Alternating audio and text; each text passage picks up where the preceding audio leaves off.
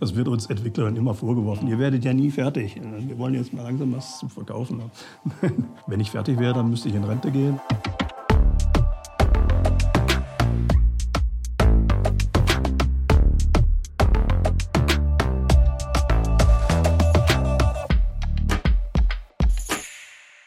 Hallo und herzlich willkommen zu einer neuen Folge von Kilohertz und Bitgeflüster, dem HiFi-Podcast von HiFi.de. Diese Folge wird möglich gemacht durch die freundliche Unterstützung von Dolby Atmos. Vielen Dank an Dolby dafür. Ungefähr in der Mitte dieser Folge stelle ich euch mein persönliches Atmos-Album der Woche vor.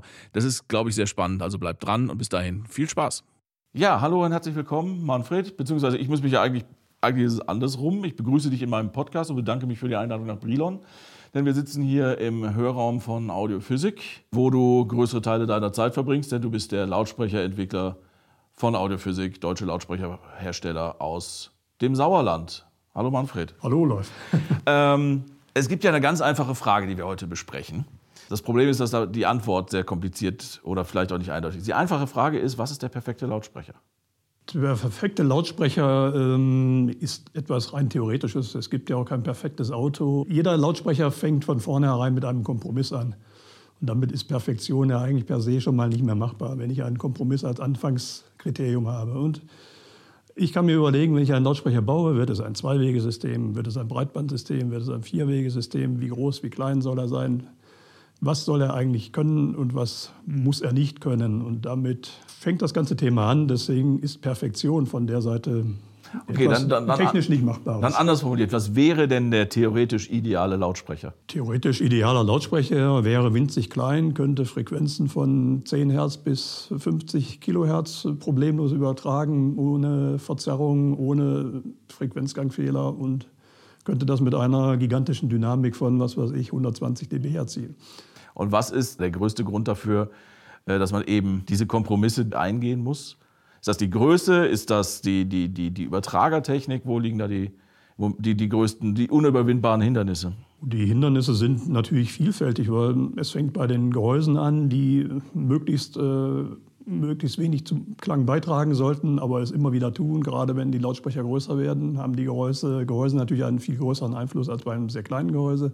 In dem kleinen Gehäuse kann ich natürlich keinen 38er Tieftöner unterbringen, der dann in der Lage wäre, größere Dynamik und auch tiefere Frequenzen zu realisieren. Also man jongliert rum und versucht, das alles irgendwo in, in einer Reihe zu bringen und zu sagen, okay, das ist jetzt für mich etwas, wo ich wo ich sagen kann, das ist ein sehr, sehr guter Kompromiss, aber es wird immer ein Kompromiss bleiben. Dann jetzt mal diesseits der Theorie mit der Physik, mit der wir nun mal leben müssen, mit den Kompromissen, die wir eingehen müssen.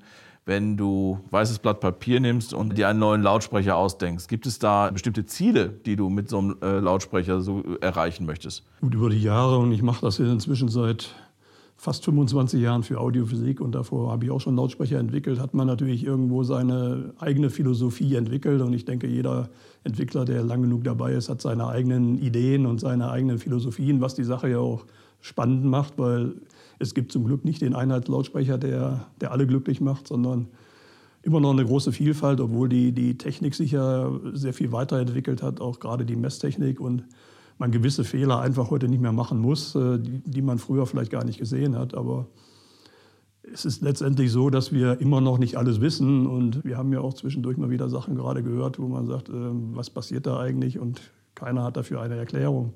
Also zwischen dem, was bei der Aufnahme passiert und und dem, was dann letztendlich bei uns im Wohnzimmer oder im Hörraum passiert, da, da sind so viele Unwägbarkeiten und Dinge passieren, von denen wir sagen können, ja, irgendwas ist da, aber wo kommt es her? Und Warum hat das solche Auswirkungen? Warum hört der eine es so, der andere hört es ganz anders? Es wird ja häufig gesagt, ja, die Musiker, die, äh, die sind die Besten, um Lautsprecher zu beurteilen. Die Erfahrung ist nicht unbedingt durchgängig haltbar, weil ja. Musiker hören ganz anders Musik als ein normaler HiFi-Hörer Musik hört. Analytischer und auf, achtet auf andere Sachen, Timing und ähnliches. Während die Erfahrung mit normalen HiFi-Hörern eigentlich ist, dass die Tonalität da sehr weit oben steht und andere Sachen vielleicht eher zweitrangig sind. Das sind äh, Geschichten, für die man natürlich auch Lautsprecher entwickeln kann. Ich habe gerade noch mit meinem inzwischen guten Freund Vance Dickerson äh, diskutiert, was, was der ideale Monitor-Lautsprecher ist und was der können soll und was er ja. nicht. Da, ist, da gehen die Meinungen ja auch weit auseinander. Und Das finde ich tatsächlich äh, durchaus spannend. Also es gibt ja ne, in Deutschland tatsächlich sowas wie eine HiFi-Norm, die längst überholt ist und von jedem besseren Küchenradio erfüllt wird. Aber das war ja der Versuch zu sagen, so ist richtig. Ähm, jetzt hast du gerade selber vorgerechnet, wie lange du an dem Thema schon arbeitest. Wir kennen beide diverse Menschen, die mindestens ebenso lange Lautsprecher entwickeln. Warum besteht so viel Uneinigkeit darüber, was denn ein richtiger Lautsprecher ist? Warum könnt ihr euch nicht einigen?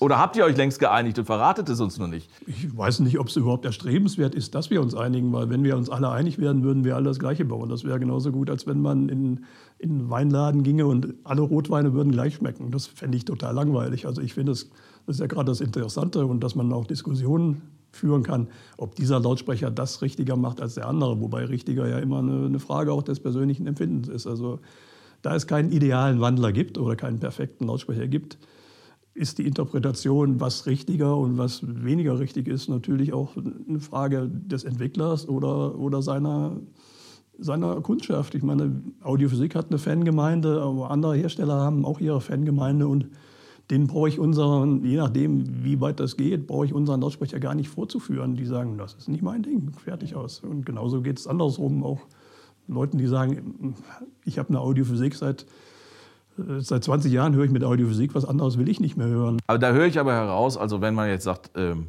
das ist objektiv richtig, wäre das was Messbares, also stellt man ein Mikrofon vor und da kommt, da hängt das Chassis in einen Klippel oder sonst irgendwas und dann kommt dann ein vorher definiertes Ergebnis raus, wo man sagen würde, das ist richtig. Aber wenn du darüber sprichst, dann, äh, du hast noch nicht einmal irgendwie das Wort Messung oder Messergebnis erwähnt, sondern es geht dir dann scheinbar darum, wie es sich anhört. Ist das dein, dein wichtigstes, ist das dein einziges Kriterium? Das glaube ich nicht.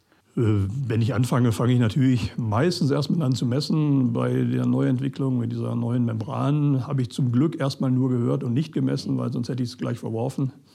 Manche Dinge muss man, hört man und weiß, okay, da passiert irgendwas, was vorher nicht da war. Man hört Dinge, die vorher einfach irgendwo verloren gegangen sind und dann macht es natürlich Sinn, sich damit zu beschäftigen und das Ganze dann hinterher natürlich auch wieder messtechnisch weiter zu optimieren. Also das ist im Grunde bei mir ein Prozess, Messtechnik hören, Messtechnik hören.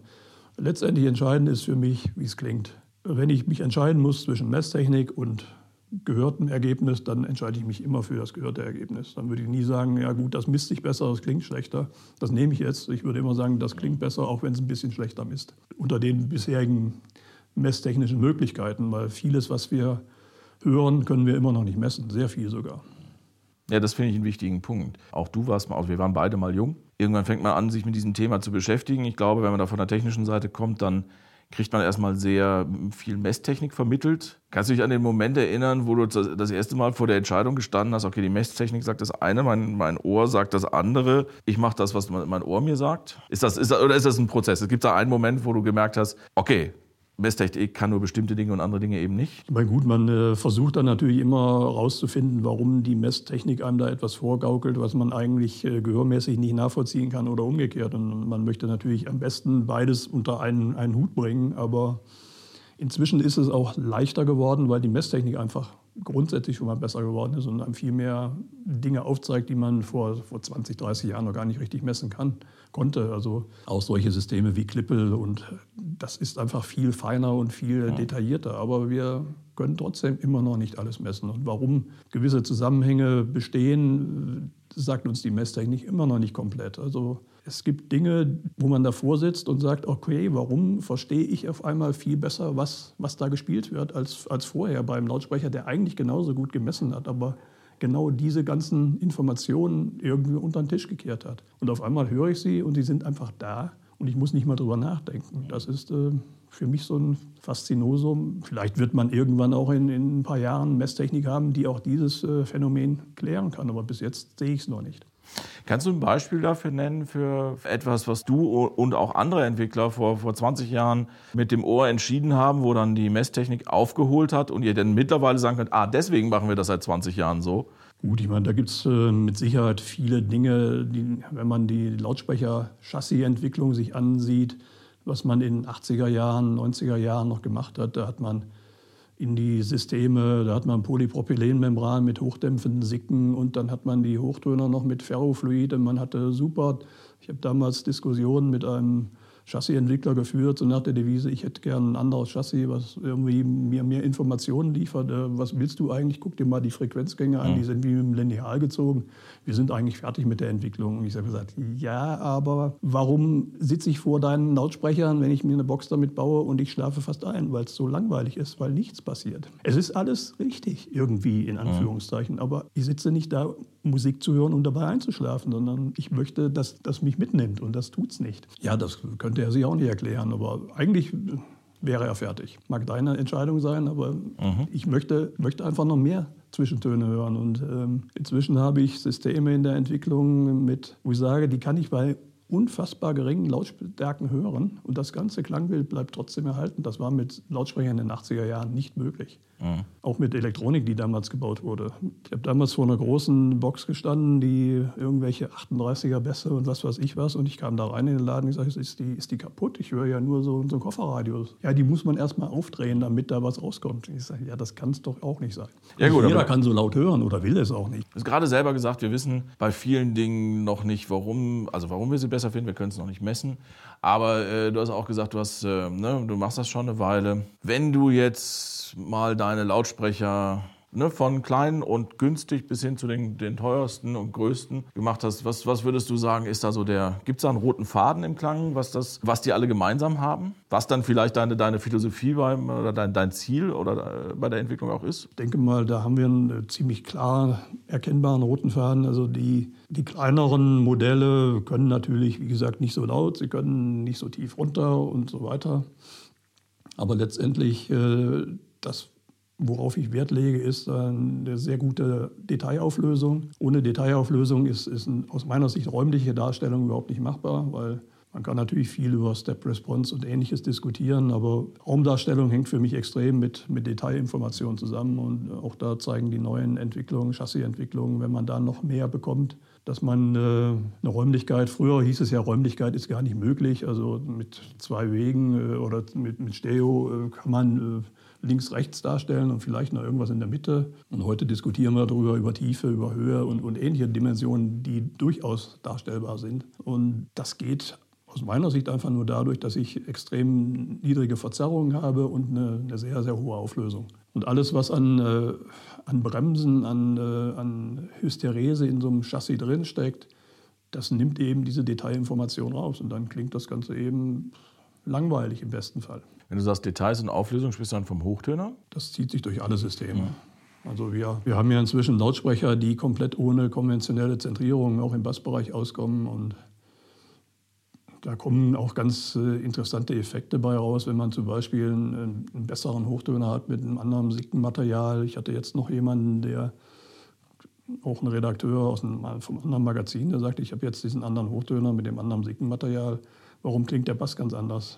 Ich sage, ja, das ist, das ist eben der Effekt, den man schwer erklären kann, aber ja. der, der absolut nachvollziehbar ist, den ich, den ich auch kenne. Ich tausche also auch ihr werdet es erleben bei der, bei der Midex. Obwohl Bass und Hochtöner identisch geblieben sind, nur den anderen Mitteltöner, klingt der Bass von dem Lautsprecher völlig anders. Ja, das das kurz zur Erklärung. Ähm, wir sind unter anderem heute hier in Brilon, um die Midex, die wir im Hörraum als Referenz nutzen, quasi auszutauschen durch eine neue. Da kannst du gleich noch mal ein bisschen erklären. Also das ist dann, ist das die Powertrain? Powertrain. Technologie nennt ihr das, glaube ich. Genau, wir, wir bekommen eine neue Midex, werden das dann auch mal äh, uns im Vergleich anschauen. Aber das ist einer der Gründe, warum wir heute hier sind. Ähm, genau, was, was, was unterscheidet denn diese, diese neue Midex von der Midex, die wir jetzt da haben, wenn wir da gerade schon dabei sind? Was, was ist da anders? Die bisherige, bisherige Midex hatte einen äh, Mitteltöner, der bei uns unter der Bezeichnung HCM3 lief. Das ist dieser Hyper Holographic Cone Midrange mit einem insofern konventionellen Aufbau, dass er eine normale Sicke und auch eine normale Zentrierspinne hat, um das System eben zu führen.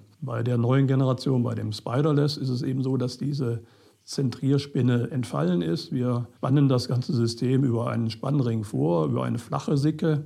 Und dadurch wird das System trotzdem sauber und präzise zentriert. Aber diese Zentrierspinne, die natürlich äh, eine gewisse Steifigkeit hat und speziell um die Nulllage wenig nachgiebig ist, kann durch dieses Konzept komplett entfallen. Der einzige Nachteil bei diesem System ist, es ist nur für Mitteltöner geeignet, weil ich keine sehr großen Membranhübe realisieren kann. Aber das lässt sich in Mehrwegesystemen halt problemlos äh, umsetzen und demgemäß, ja, mit diesem Lautsprecher hört man eben auch wieder Details, die man vorher eben gar nicht gehört hat, von denen man gar nicht wusste, dass sie auf der Aufnahme sind. Ja.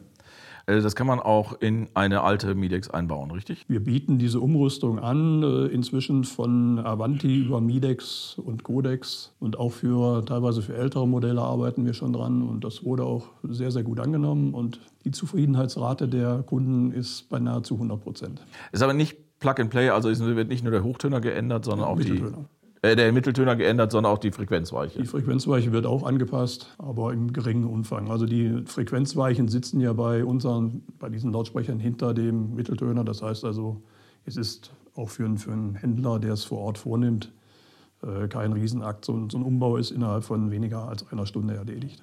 Aber ist das nicht relativ ungeschickt? Würdet ihr nicht lieber neue Lautsprecher verkaufen? Würden wir auch. Und das Interessante dabei ist auch die Beobachtung, dass äh, wir genügend Kunden haben, die sagen, ich habe mir eigentlich überlegt, ein Update zu machen. Aber dann habe ich mir eine andere, eine größere Box angehört mhm. und habe gesagt, Update kann der nächste Kunde machen, der sie von mir gebraucht kauft. Mhm. Ich kaufe mir gleich die neue Box. Also das ist durchaus äh, eine, eine, positive Sache. Man würde natürlich sagen, ja, lieber immer neu verkaufen. Aber erstmal ist es nicht zeitgemäß, finde ich, dass man den Leuten immer sagt, ihr müsst schon wieder was Neues kaufen. Wir haben in der fast 40-jährigen Audiophysik-Historie Kunden, die immer noch ihre fast 40 Jahre alten Boxen haben und sagen, ich merke so langsam, werden die Sicken morsch und das wird morsch, kann ich denn trotzdem? Und die wir dann immer noch äh, mit teilweise Ersatzchassis, weil es die Originale auch schon lange nicht mehr gibt, wieder im Grunde auf einen, auf einen Stand bringen, der nicht ganz dem entspricht, was wir heute realisieren können, aber doch wieder eine deutliche Verbesserung bringt.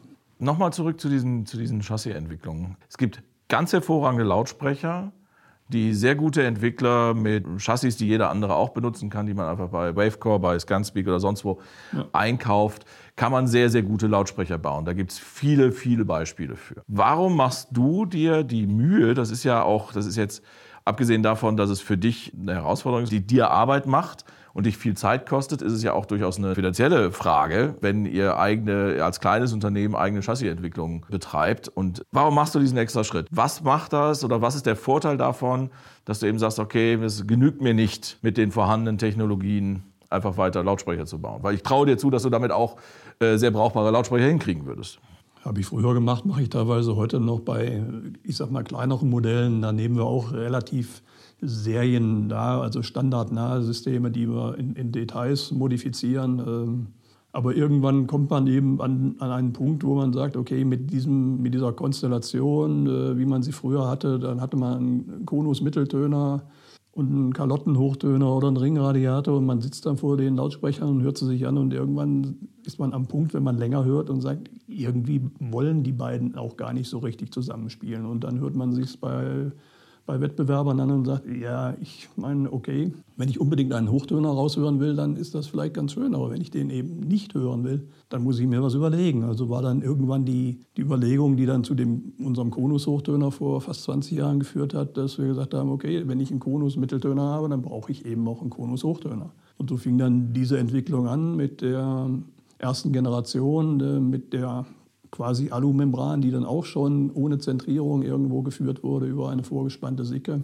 Und ja, irgendwo ging diese Entwicklung dann auch in Details immer weiter, auch die, die Resonanzoptimierung mit Doppelkörben und, und ähnlichem. Das macht halt keiner standardmäßig, obwohl man es problemlos vorführen kann. Ich habe auch schon Chassis-Entwickler hier gehabt, die nicht genau das vorgeführt haben und gesagt haben, ja, äh, du hast recht, das ist das gleiche Chassis. Wir haben es ja mit, mit Wavecore, die da in der Beziehung extrem offen sind, was OEM angeht. Und die sagen, ja, äh, ein und dasselbe Chassis vom Aufbau nur einmal mit normalem Korb, also mit einem Standard-Aluminium-Gusskorb gegen eine Variante mit, mit, dem gleichen Gusskorb, aber noch einem zusätzlichen Polymerkorb in der Mitte, also ein Doppelkorbprinzip. Ansonsten genau gleich aufgebaut und das war eindeutig hörbar, dass dieses Doppelkorbsystem resonanzärmer ist und dadurch mehr Details liefert, die sonst einfach verwischt werden. Was ist denn dabei das Vorgehen? Bleiben wir mal bei dem Beispiel Mitteltöner. Du hast eine neue Idee, du lässt dir Prototypen bauen, dann kannst du Messtechnik äh, auf diesen Prototypen loslassen, aber Ende, am Ende musst du die ja hören. Kommt die dann einfach in eine bestehende Box rein? Also ich habe teilweise Versuche gemacht, wo ich einfach das nackte Chassis auf den Boden gelegt habe und einfach Musik drüber gehört habe. Und man, man hatte dann auch, was damals der Eigentümer von Wavecore, der, wir haben es hier, hier in diesem Hörraum, haben wir zwei ja. Chassis auf den Boden gelegt. Bei dem einen Chassis mit dem Standardaufbau, kam die Musik aus dieser Membran. Und bei dem anderen hatte sie mit der Membran scheinbar nichts mehr zu tun. Die entstand irgendwie deutlich davor. Also teilweise hörst du nackte Chassis ja, im Vergleich. Das okay. macht, macht, Sinn, weil man kann über eine Weiche ja viel kompensieren, aber man ändert ja, äh, ein schlechtes Chassis wird durch eine Weiche ja nicht zum besseren Chassis. Also wenn das, das Chassis an sich schon nicht gut spielt, also wenn das schon irgendwelche merkwürdigen äh, Charakteristika hat, irgendwelche tonalen oder Verzerrungskomponenten, dann wird man sagen, das Chassis ist nicht gut. Dann nehme ich es auch nicht. Dann mache ich mir auch nicht die Mühe, da überhaupt eine Weiche für zu bauen. Also ich versuche meine Chassis immer so zu entwickeln, dass ich mit möglichst wenig Weiche auskomme, weil ich ja weiß, für den Bereich brauche ich es und dafür muss es passen. Hallo und herzlich willkommen zum Atmos-Album der Woche, präsentiert und unterstützt von Dolby Atmos. Heute habe ich mal einen absoluten Klassiker mitgebracht. Pet Sounds von den Beach Boys aus dem Jahr 1966 ist mit Sicherheit eines der einflussreichsten Alben der Popgeschichte. Am Anfang war der kommerzielle Erfolg gar nicht so groß, aber heute wird Pet Sounds äh, von vielen Kritikern in einem Atemzug genannt mit Sgt. Pepper, Dark Side of the Moon oder Thriller, also eines der wirklich einflussreichsten Alben überhaupt. Es überrascht also nicht, dass es von Pet Sounds auch einen Remix in Dolby Atmos gibt. Und dieser ist einmal mehr ein gutes Beispiel dafür, dass eine behutsame, respektvolle Spatial Audio Überarbeitung gerade ältere Musik zugänglicher machen kann, finde ich. Denn die Stereo-Version klingt so, wie sie eben klingt, nach 1966. Das ist auch völlig richtig und authentisch, aber eben auch nicht mehr ganz zeitgemäß. Im Atmos-Mix hingegen klingen die 13 Tracks auf Pet Sounds irgendwie offener, leichter und, und schlicht moderner. Gerade der charakteristische mehrstimmige Gesang der fünf Beach Boys kommt für meinen Geschmack viel besser zur Geltung, löst sich besser von dem Rest der Musik und man erkennt die harmonische Komplexität, die in diesen auf der Oberfläche so einfachen und glatten Popsongs steckt, viel besser. Ich selbst bin kein großer Beach Boys-Fan, das muss ich zugeben. Doch die Atmos-Version von Pet Sounds habe ich mir interessiert angehört und dadurch das Album ein Stück weit neu für mich entdeckt. Und deshalb ist es mein Atmos-Album für diese Woche und damit zurück zum Podcast. Das ist vielleicht äh, ein ganz netter Exkurs an der Stelle. Was genau macht denn die Weiche? Also, du hast gerade natürlich ein Chassis, hat einen bestimmten Bereich, in dem es gut arbeitet. Ja. Und wir brauchen mehrere unterschiedliche Chassis, also mehrere Wege in einem Lautsprecher, um den ganzen Frequenzbereich gut äh, abzudecken. Welche Aufgabe und welche klanglichen äh, Auswirkungen hat dann die Frequenzweiche? Meine Philosophie ist die, dass ich möglichst viel in, die Chassis, in das eigentliche Chassis investiere, in die Arbeit und die Weiche dann quasi nur noch dazu da ist, einerseits einen Hochtöner dafür zu, davor zu schützen, dass er tiefe Frequenzen abbekommt, also einfach eine, eine Belastbarkeitsthematik. Und im Grunde genommen beim, beim Mitteltöner guckt man eben, dass er nach oben möglichst sauber rausläuft, ohne große, äh, groß noch den, den Hochtonbereich Bereich zu beeinflussen. Beim Tieftöner ist die, die Thematik eigentlich auch relativ simpel, wenn, wenn der nicht irgendwelche riesigen Resonanzen aufweist oder irgendwas. Also man kommt dann eigentlich bei den meisten Lautsprechern mit, mit Filtern maximal zweiter Ordnung aus. Beim Hochtöner arbeite ich äh, aufgrund der Tatsache, dass ich Ferrofluid nicht mag, aufgrund von Temperatursituationen, die man eigentlich kaum erreicht gerne mit Filtern dritter Ordnung. Auch da haben wir eine spezielle Schaltung entwickelt für, dass man dieses Filter dritter Ordnung auch noch sinnvoll durch diese Anordnung der, der Kondensatoren so gestaltet, dass es auch nochmal einen klanglichen Vorteil gegenüber einem Filter zweiter Ordnung hat. Was Kannst du Laien erklären, was ein Filter also zweiter Ordnung von einem Filter der dritten Ordnung unterscheidet, was das bedeutet?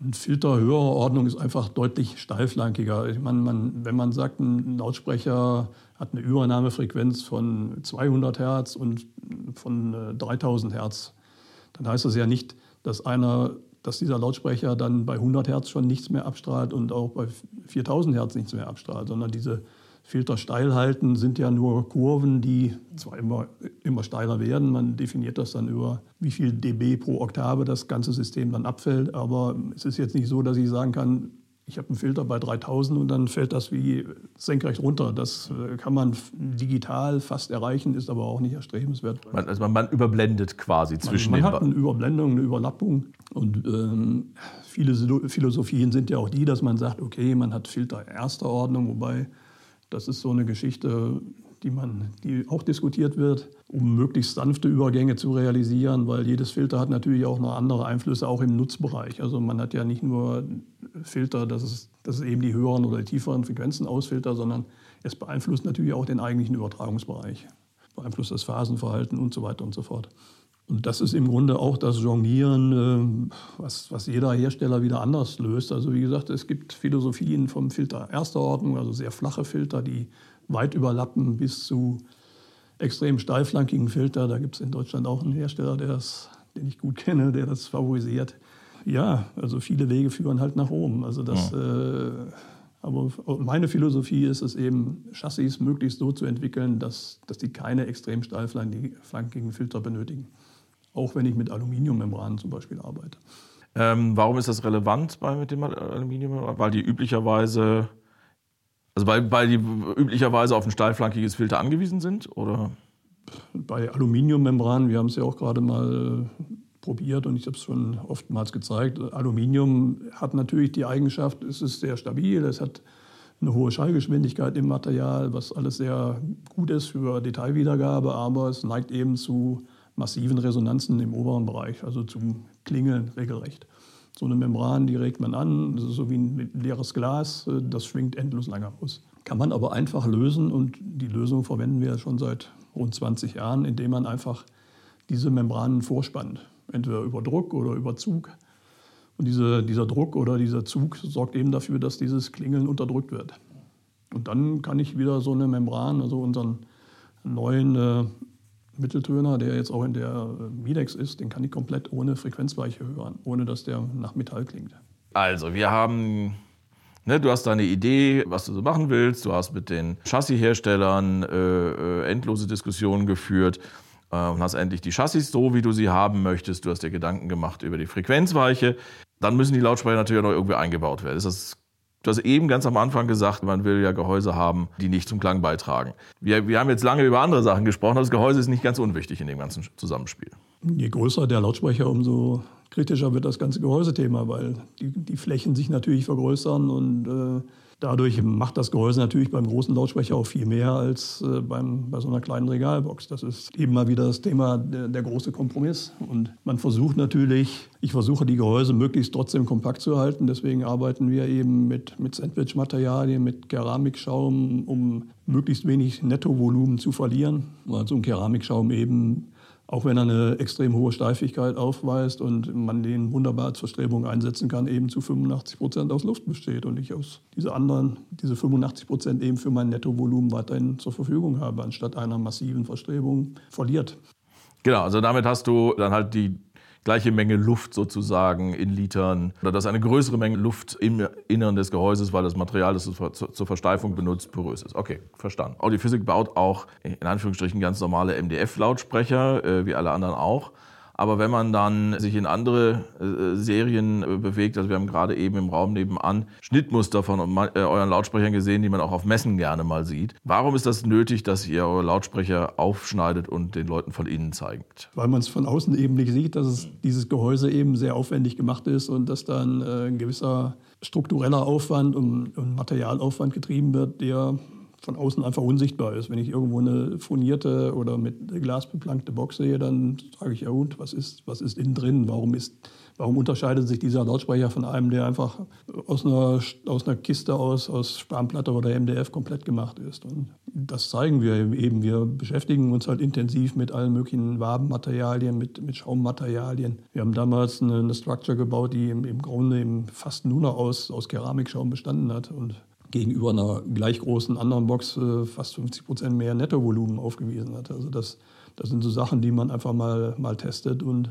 wir setzen diese Strukturen, Materialien dann eben auch in, in kleineren Modellen natürlich nicht so intensiv ein wie, wie bei größeren Modellen. Dass man im Grunde dann, wenn die Leute sagen, ja cool, die, die, die Box, die ist genauso groß, äh, so eine Classic 35 ist ja auch nicht viel anders als eine, Midex von der Größe, aber das Gehäuse ist ein ganz anderes, hat eine ganz andere Struktur. Natürlich sind auch die Lautsprecher-Chassis, die eingesetzt werden, ganz andere.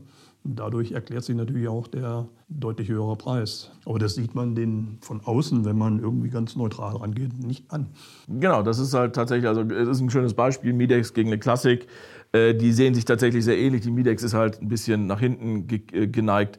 Aber ansonsten könnte man auf die Idee kommen, das sind sehr vergleichbare Lautsprecher, aber das ist schon. Die Technologie, die drinsteckt, ist halt sowohl bei den Lautsprecherchassis als auch beim Gehäuse eine ganz andere. Was mach, aber was passiert denn dann beim Gehäuse? Also wenn jetzt mal ein normales MDF-Gehäuse mit Holz fundiert, also durchaus was Nettes, neben ähm, und ähm, dann Gehäuse von zum Beispiel einer Midex. Was sind die Unterschiede in der Konstruktion und was passiert da? Warum machst du das? Was ist das Ergebnis, was du dir davon erhoffst? Das Ergebnis, was man sich erhofft, ist, dass man das Gehäuse an, an sich nicht mehr hört. Also das Problem ist natürlich irgendwo, wenn man Lautsprecher über viele Jahre hat, man gewöhnt sich daran. Man gewöhnt sich an diesen Gehäuseklang. Der ist immer da, bei jedem Ton gibt das Gehäuse hinterher seinen Kommentar ab. Das ist einfach so. Warum ist das so? Ich glaube, das ist vielen Leuten gar nicht so klar. Gut, in das, in das Gehäuse wird ja die gleiche, beim Tieftöner, Mitteltöner, letztendlich die gleiche Energie nach hinten abgestrahlt wie auch nach vorne. Deswegen gibt es ja auch diese offenen Konzepte, die das verhindern wollen. Und diese Energie muss ja irgendwo hin. Das heißt, im besten Falle wird sie irgendwo in, in, Wärme umgewandelt, ohne jetzt noch irgendwas zum Schwingen anzuregen. Aber das tut sie eben nicht. Diese, letztendlich fängt das Gehäuse an zu schwingen, einerseits durch diese Thematik des nach hinten abgestrahlten Schalls, auf der anderen Seite aber auch dadurch, dass wenn ich so einen Lautsprecher in die, in die Hand nehme, so einen Tieftöner und spiele darüber Musik, dann merke ich, wie der vibriert. Das sind Vibrationen, die sich dann über das Magnetsystem ausbreiten, in den Korb rein, in die Schallwand rein. Deswegen betreiben wir da auch einen hohen Aufwand, eben um dieses Lautsprecherchassis selbst erstmal vom Gehäuse zu entkoppeln. Und diese ganzen Vibrationen breiten sich aus. Und durch die große Fläche des Gehäuses habe ich im Grunde äh, eine zusätzliche Schallquelle, die aber Schall produziert, den ich nicht wirklich kontrollieren kann. Und das ist dann der klassische Gehäuseklang. Man kann sogar mit diesem Gehäuseklang arbeiten. Es gibt äh, Konzepte, die dann sagen, ja, wir bauen Lautsprechergehäuse wie ein Instrument. Äh, das mag bei einem Instrument auch schön klingen, aber ich möchte ja nicht, dass ein Lautsprecher aus jedem Instrument das Gleiche macht. Also der sollte ja schon spezifisch sein. Das, auch da gehen die Philosophien eben auseinander. Ich meine, wenn ich den so baue wie eine Geige, dann klingt Geige vielleicht ganz toll drüber, aber alles andere eben klingt auch wie Geige und das passt dann nicht unbedingt. Möglicherweise. Das ist, genau, wie du schon sagst, das ist dann auch eine äh, Philosophiefrage. Okay. Ähm, auch das sind ja keine, also das steht ja so in keinem Buch. Ich nehme auch an, also das ist ja, das ist ja auch bei euch auch über die, die, die Jahrzehnte entwickelt, aber das ist ja auch viel, also auf die Idee äh, muss man ja, auf die Idee muss ja erstmal kommen. Dann muss man die Ideen ausprobieren, was wiederum viel deiner Zeit in Anspruch nimmt. Dann musst du Wege finden, das Ganze in ein, ein Produkt, was man auch in Serie bauen kann, fließen zu lassen. Auch da stellt sich doch wieder die Frage, wäre es nicht viel einfacher, einen sehr guten normalen Lautsprecher zu bauen? Es ist nie mein Ehrgeiz. das ist mir zu langweilig. Das okay, dann komme ich mal zu meiner Eingangsfrage zurück. Was ist denn dein Ehrgeiz? Ist dein Ehrgeiz, ne, ich fragte nach dem idealen Lautsprecher äh, und dann nach dem, dem bestmöglichen Lautsprecher. Ist denn dein Ehrgeiz, einen bestimmten, also einen bestimmten Klang zu erzielen oder reizt sich die Technik? Reizt es dich, die Technik immer weiter auszureizen? Es ist eigentlich eine Mischung aus beidem. Auf der anderen Seite fragt man sich natürlich auch, wenn, wenn ich irgendwo letztendlich, warum gehen Leute in Live-Konzerte? Nicht, weil es da besonders gut klingt. Man geht dahin, weil man diese Atmosphäre irgendwie mit, mitnehmen möchte. Was passiert mit Atmosphäre bei einer Aufnahme bis zur Wiedergabe? Und ich muss sagen, es gibt inzwischen bei diesen neuen Entwicklungen, die ich habe, muss ich sagen, auf einmal kriege ich dieses Gefühl von Atmosphäre auch vermittelt. Also es ist anscheinend bei guten Aufnahmen durchaus da. Und sogar bei schlechten Aufnahmen. Ich habe so eine ganz gruselige Aufnahme, die gibt es eigentlich total, tonal, kann man die, würde man sagen, gruselig. Aber wenn man sie hört, stellt man fest, die Atmosphäre bei diesem Konzert, die war einfach gigantisch. Ja, das ist eine, eine, eine das, das, das wir bewegen uns jetzt hier fast auf dem auf einem ähnlichen Niveau wie Leute, die über Wein oder Kaffee oder sowas reden, wo tatsächlich erstmal ein, ein Vokabular entwickelt werden muss. Und also das, ich glaube zu wissen, was du mit Atmosphäre meinst, weil ich hatte letztens einen, einen ähnlichen Effekt, dass eine tatsächlich gruselige Aufnahme äh, auf einmal über einen bestimmten Lautsprecher, der nicht von dir war, muss ich dazu sagen, genau das entwickelte, was, äh, was ich immer geglaubt habe, wie es gewesen sein muss, wenn man da gewesen wäre. Ne, weil es also sehr, eine sehr, sehr dynamische, sehr, sehr rotzige, äh, also laute Gitarren, tiefer Bass und Bläser. Aber das, ist, das sind ja Dinge, die kann man tatsächlich nicht messen. Wird, werden wir auch nie messen können, weil das ist äh, Emotion im, im, im allerweitesten Umfeld. Äh, kann man auch Emotionen entwickeln? Kannst du dich hinsetzen und sagen, ich mache jetzt mal einen besonders emotionalen Lautsprecher? Oder ist, ist das, passiert das einfach im Laufe der Zeit? Du merkst, oh, das kann der aber gut passiert im Laufe der Zeit, aber man möchte schon irgendwo, wenn man, wie gesagt, man geht in ein Live-Konzert und dann hört man wieder eine, eine, Aufnahme zu Hause und denkt sich, ist das alles so? Es ist eigentlich alles ganz richtig, aber es ist so, wo ist das, das gewisse Etwas, was da in dem Konzert da war, was ich zu Hause irgendwie noch nicht hinkriege? Und das, das sucht man natürlich und man sucht nach Wegen, wo ist das versteckt? Ist es überhaupt auf der Aufnahme drauf? Das wissen wir ja auch nicht. Das wissen ja auch die Tontechniker ja gar nicht, was, was sie denn wirklich aufgenommen haben. Keiner weiß es. Aber sucht man das wirklich? Wir haben, als wir privat gesprochen haben, hast du erzählt, du warst äh, in Köln im Stadion bei Muse. Ja. Äh, ich war jetzt bei diesem speziellen Konzert nicht dabei, aber ich war schon bei anderen großen Stadionkonzerten. Das klingt nicht gut. Unter HiFi-Aspekten nein. Ne? Also ich möchte auch so zu Hause nicht Musik hören, aber trotzdem. Man geht dahin und man. Das ist geil. Ja, genau. Aber will ich das und also kann ich das nach Hause transportieren? Will ich das überhaupt? Und, und, und, und wie verbindet man das mit ich möchte, es ich möchte es in einer besseren Qualität nach Hause bringen, aber die Emotionen, mhm. dieses Feeling, das möchte ich ja, das ist ja da irgendwie. Aber mhm. wie ist es auch auf einer Aufnahme drauf? Oder offensichtlich ja irgendwo auch, teilweise zumindest. Also, also gerade bei so großen Sachen ist, glaube ich, äh, ein Teil des Erlebens auch einfach so das Gemeinschaftliche, die große Menge und äh, der Anlass, das Event. Ja, ähm, ja. Aber es gibt eben auch was anderes, was, ich, was mir jetzt auch schwerfällt zu benennen. Ich meine, die, die Thematik ist ja auch in, in vielen Bereichen, ja, warum das ganze Thema klassische Musik und äh, Wiedergabe zu Hause. Für mich ist Klassik als Konserve unglaublich schwierig, weil ja. im richtig guten klassischen Konzert man merkt, wie die Musiker interagieren mit dem Dirigenten, was da passiert. Und bei Aufnahmen wenn sie noch so gut sind und noch so hoch auflösen und was weiß ich, man, ich sitze dann häufig da und denke, ja, ist ja alles, das ist ja alles ganz schön, aber das gerade das, was da passiert, so, wenn es in, in, einer richtig guten äh, Occasion auch noch aufgenommen wurde, das ist dann einfach nicht, nicht ansatzweise vielleicht, aber interessanterweise der Lautsprecher, von dem ich gerade erzählt habe, hat auch, der hat viele, viele Fehler, aber genau diesen Aspekt dass man auch die Wucht, die hinter so einem Orchester steckt, zumindest mal im Ansatz erfahren kann, hat er auch ganz gut gekonnt. Ja. Ja, auch diese, diese Interaktion zwischen den Musikern, die, die spielen ja nicht einfach jeder für sich seine Töne runter, sondern das ist ja, ist ja ein Wechselspiel auch irgendwo. Ja, aber das, jetzt kommen wir wieder zurück zu dem, zu dem Kompromiss. Dieser Lautsprecher hat in, mir in vielen Dingen sehr viel Spaß gemacht, in anderen Dingen weniger ich kann jetzt nicht anfangen, Lautsprecher zu sammeln und, und äh, für, für, für jede Musik einen anderen Lautsprecher anzuschließen. Ja, das ist richtig. Was mache ich da? Das ist, also, das ist also räumlich und finanziell für die meisten Menschen, glaube ich, keine Alternative. Wo setzt du da diesen, diesen Kompromisspunkt? Wo sagst du, da möchte ich hin und das ist jetzt in einer, äh, in einer Gesamtsumme fertig. Gut, fertig ist man nie. Das, das wird uns Entwicklern immer vorgeworfen. Mhm. Ihr werdet ja nie fertig. Wir wollen jetzt mal langsam was zu verkaufen haben. Wenn ich fertig wäre, dann müsste ich in Rente gehen und dann müsste ich sagen, gut, ich habe jetzt alles entwickelt, aber es reizt mich halt immer noch, diese, diese Thematik weiter nach vorne zu bringen und äh, noch mehr aus den Aufnahmen, die es ja gibt und die man teilweise aus, ich meine, viele Musiker leben ja leider auch gar nicht mehr. Man muss ja das nehmen, was noch an, mhm. an Konserve da ist. Und ähm, es gibt tolle Aufnahmen, aus den, die uralt sind und immer noch wahnsinnig Spaß machen, obwohl sie alle ihre Schwächen und ihre auch Qualitäten haben. Aber ich möchte einfach das Maximum von dem, was da irgendwo noch drinsteckt, was man vielleicht bis jetzt noch nicht geahnt hat, trotzdem mal rauskitzeln.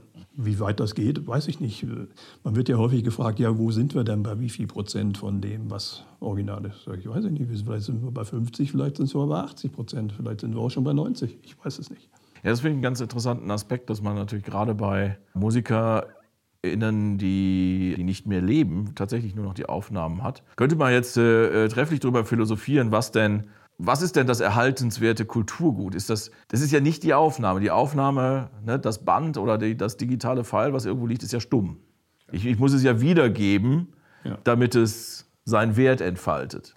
So, so habe ich es noch nicht gesehen. Das finde ich, find ich ganz interessant. Ähm, weil das tatsächlich was ist, wenn ich selber Vorführungen mache, wo ich, wo ich immer wieder drüber rede. Also Leonard Cohns letztes Album zum Beispiel spiele ich gerne, weil man diese Geschichte dazu erzählen kann. Das ist sein musikalisches Vermächtnis, ja. das er aufgenommen hat im Wissen, bald nicht mehr da zu sein. Ja. Johnny Cash genauso, ja. Ja, ja, ja, ja. Spannend. Okay, dann kommen wir jetzt mal zu einem Punkt, der dir sehr wehtun muss. Du hast jahrzehntelang dir Gedanken darüber gemacht, wie man Lautsprecher entwickelt. Du ähm, hast dir Gedanken darüber gemacht, äh, wie man die Chassistechnologie weiterentwickeln kann. Du hast äh, Zulieferer dazu gezwungen, diesen Weg mit dir zu gehen, dass sie dir die Chassis so bauen, gezwungen, du, wie du dir das vorstellst. ich habe überzeugt.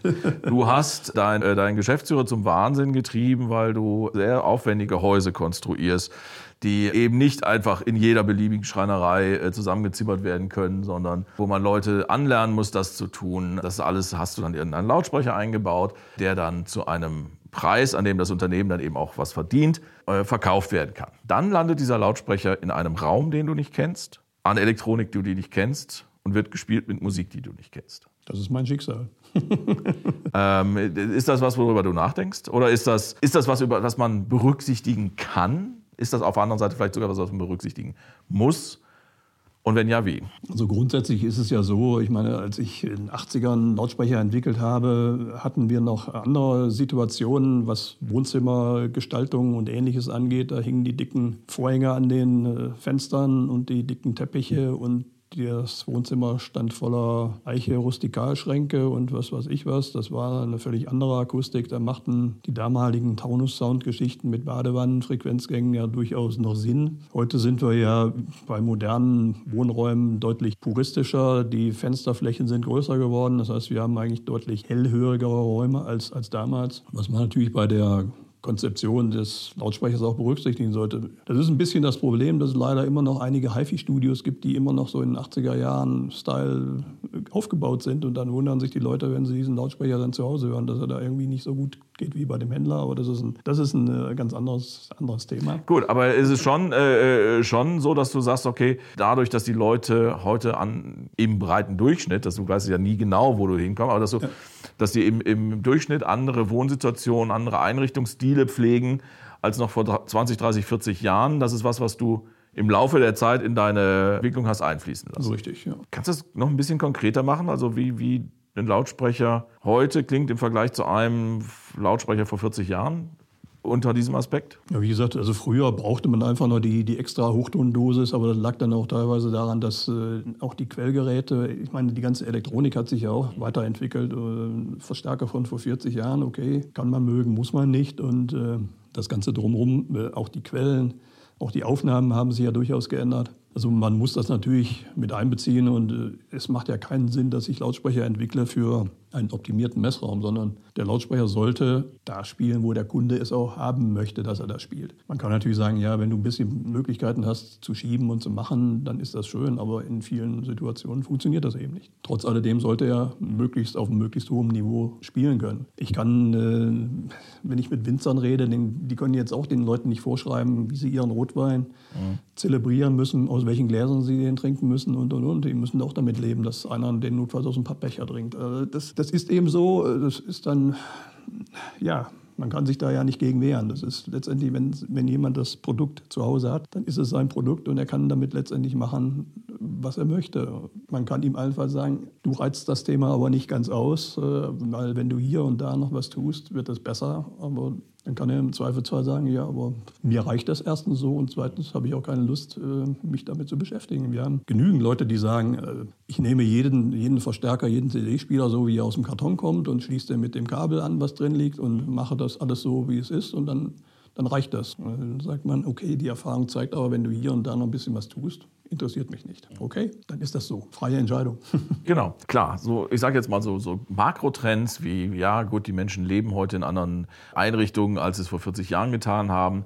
Das kann man berücksichtigen. Gibt es ansonsten Möglichkeiten, die du hast, zu sagen, ich entwickle einen Lautsprecher so, dass er in möglichst vielen verschiedenen Räumen beziehungsweise in möglichst vielen verschiedenen Aufstellungssituationen möglichst gut klingt? Also, oder ist das was, was, du, was, man, ähm, was man nicht beeinflussen kann in, im, im Rahmen so einer Entwicklung eines Lautsprechers?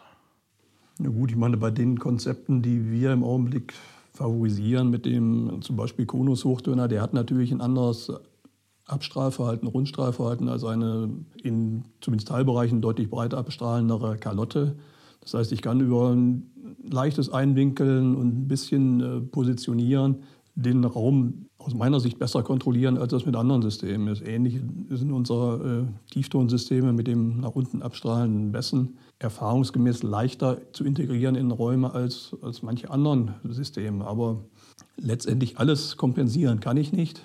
Ich versuche eben, die Lautsprecher so problemlos wie irgendwie machbar zu bekommen, aber man wird keine Lösung für jeden Raum hinbekommen. Äh, die andere Geschichte ist auch die, wie gesagt, früher in den 80ern äh, hatte man halt Lautsprecher, die eine bestimmte Grundlautstärke erstmal brauchten. Und wenn ich in einem relativ wenig bedämpften Raum erstmal schon mal ziemlich laut hören muss, dann komme ich mit dem Raum viel schneller in Konflikt, als wenn ich einen Lautsprecher habe, der per se schon bei geringeren Lautstärken sehr viel mehr kann und eben auch schon ein homogenes Klangbild liefert, als einer, den ich erstmal aufdrehen muss und der dann schon viel früher mit dem Raum in Konflikt kommt.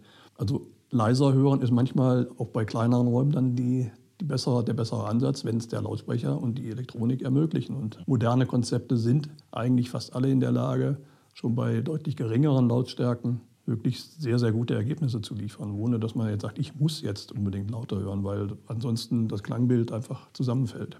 Ja, ist ja natürlich auch ein durchaus äh, interessanter Aspekt, weil ne, HiFi sollte halt nicht nur für Menschen sein, die alleine in möglichst großen Häusern wohnen. Viele Menschen wohnen eben in Situationen, wo sie auch nicht äh, zu jeder Tages- und Nachtzeit beliebig laut aufdrehen können. Ja. ja das, ist, das ist einfach ein Fakt. Schränken wir auf die Zielgerade ein. Der perfekte Lautsprecher, haben wir gesagt, perfekt geht erstmal gar nicht. Äh, es gibt ein, ein, ein sehr theoretisches Ideal, dem man sich annähern kann. Und du hast eben gesagt, wenn du, wenn du fertig bist mit dieser Annäherung, gehst du in Rente. Äh, ist das, ist das was, was du oder eine dir nachfolgende Generation erreichen kann, glaubst oder, oder ist das was, sind wir noch, ist das was, was man immer weiter treiben kann? Also kommen wir dem, dem, dem, dem bestmöglichen Kompromiss, werden wir den erreichen? Ein Kompromiss äh, ist immer ein Kompromiss. Also, ähm, wie gesagt, wir wissen ja auch gar nicht, wo wir sind bis jetzt. Mhm. Wie viel Prozent von, von 100 haben wir denn eigentlich? Äh, sind wir bei, erst bei 50 oder, oder sind wir schon bei 99? Wer, wer kann uns das sagen? Also ich würde tippen, dass wir irgendwo dazwischen sind, aber solange irgendwo die Geschichte da ist, wenn man länger hört und man, man dann davor sitzt und sagt, irgendwas, irgendwas scheint aber immer noch zu fehlen oder ist, ist noch nicht so, wie man mit, mit der Zeit, also das ist, das ist auch die Erfahrung mit unseren Kunden, die sagen, ja, ich habe mit der Box XY angefangen und dann habe ich die eine Zeit gehört und fand die ganz toll. Und dann, je länger ich sie gehört habe, dann hab, kamen irgendwann Begehrlichkeiten, ja, dann doch mal was an der Anlage zu ändern. Und vielleicht doch mal einen neuen Lautsprecher, einen neuen Verstärker, einen neuen CD-Spieler oder einen neuen Streamer oder was es auch immer sein mag. Oder ein neues Tonabnehmersystem für einen Plattenspieler. Und weil man irgendwie dann, man wird mit der Zeit da eben auch kritischer und anspruchsvoller. Das ist einfach so. Man ist mit dem, was man vor zehn Jahren gut fand, nicht mehr unbedingt so, so glücklich. Oder man sitzt dann eben nicht mehr zwei Stunden davor, sondern man sagt nach einer Viertelstunde, ach, irgendwie fehlt mir da. Und dann sucht man eben, was fehlt mir denn eigentlich und äh, wo will ich hin? Und äh, das ist eben, es ist letztendlich auch ein Hobby, mit dem man sich entweder beschäftigt oder man lässt es irgendwann unter den Tisch fallen und sagt, ich mache jetzt was ganz anderes. Also Musik hören ist schon irgendwie für mich persönlich auch mehr als ein Hobby, das ist wichtig, aber äh, HiFi ist ein Hobby. Das kann man nicht anders sagen. Also ähm, und ja, da wird es immer, äh, immer Wege geben, das, das auszuleben. Aber ich höre jetzt aus diesem Gespräch raus, also erstens hast du noch Lust, zweitens hast du noch, auch noch ein paar Ideen, die du ausprobieren möchtest. Also du siehst jetzt dich noch nicht am, wie du schon sagst, du, du hast nicht das Gefühl, dass du bei 99 Prozent bist von dem, was geht. So 99 mit Sicherheit noch nicht. Und wir sind ja auch in, in verschiedenen Forschungsprojekten, in, inzwischen im vierten schon. Ähm, die äh, Erkenntnisse aus diesen Forschungsprojekten sind eigentlich so, dass ich sage, ich habe eigentlich in den letzten drei, vier Jahren erstmal gelernt, wie ein Lautsprecher funktioniert, weil ich die wirklich alle selbst gebaut habe und äh, gemerkt habe, wo, wo sind die ganzen Stellschrauben, die man sonst wenn man so ein fertiges Chassis in die Hand nimmt, überhaupt nicht auf dem Schirm hat. Und dann merkt man auf einmal, wenn ich hier was ändere und da was ändere, da nehme ich den Klebstoff, dann mache ich das mit dem Material. Es ist schon verrückt und man, das Verrückteste dabei ist, die meisten Sachen kann man natürlich mal wieder gar nicht messen. Na gut, dann, ähm, dann fasse ich mal zusammen. Wir freuen uns darauf zu sehen, was da noch kommt. Es wird auf jeden Fall noch spannend. Ich finde, das ist ein schönes, äh, schönes Schlusswort. Manfred, ich danke dir für das Gespräch. Und ich freue mich schon auf das nächste. Und ähm, ja, euch danke ich fürs Zuhören. Wenn euch das gefallen hat und wenn ihr äh, Lust habt auf mehr Podcasts in der Art, dann lasst uns am besten ein Abo da und oder eine Bewertung auf der Podcast-Plattform eurer Wahl. Das hilft uns auch sehr. Ich freue mich aufs nächste Mal. Bis dahin.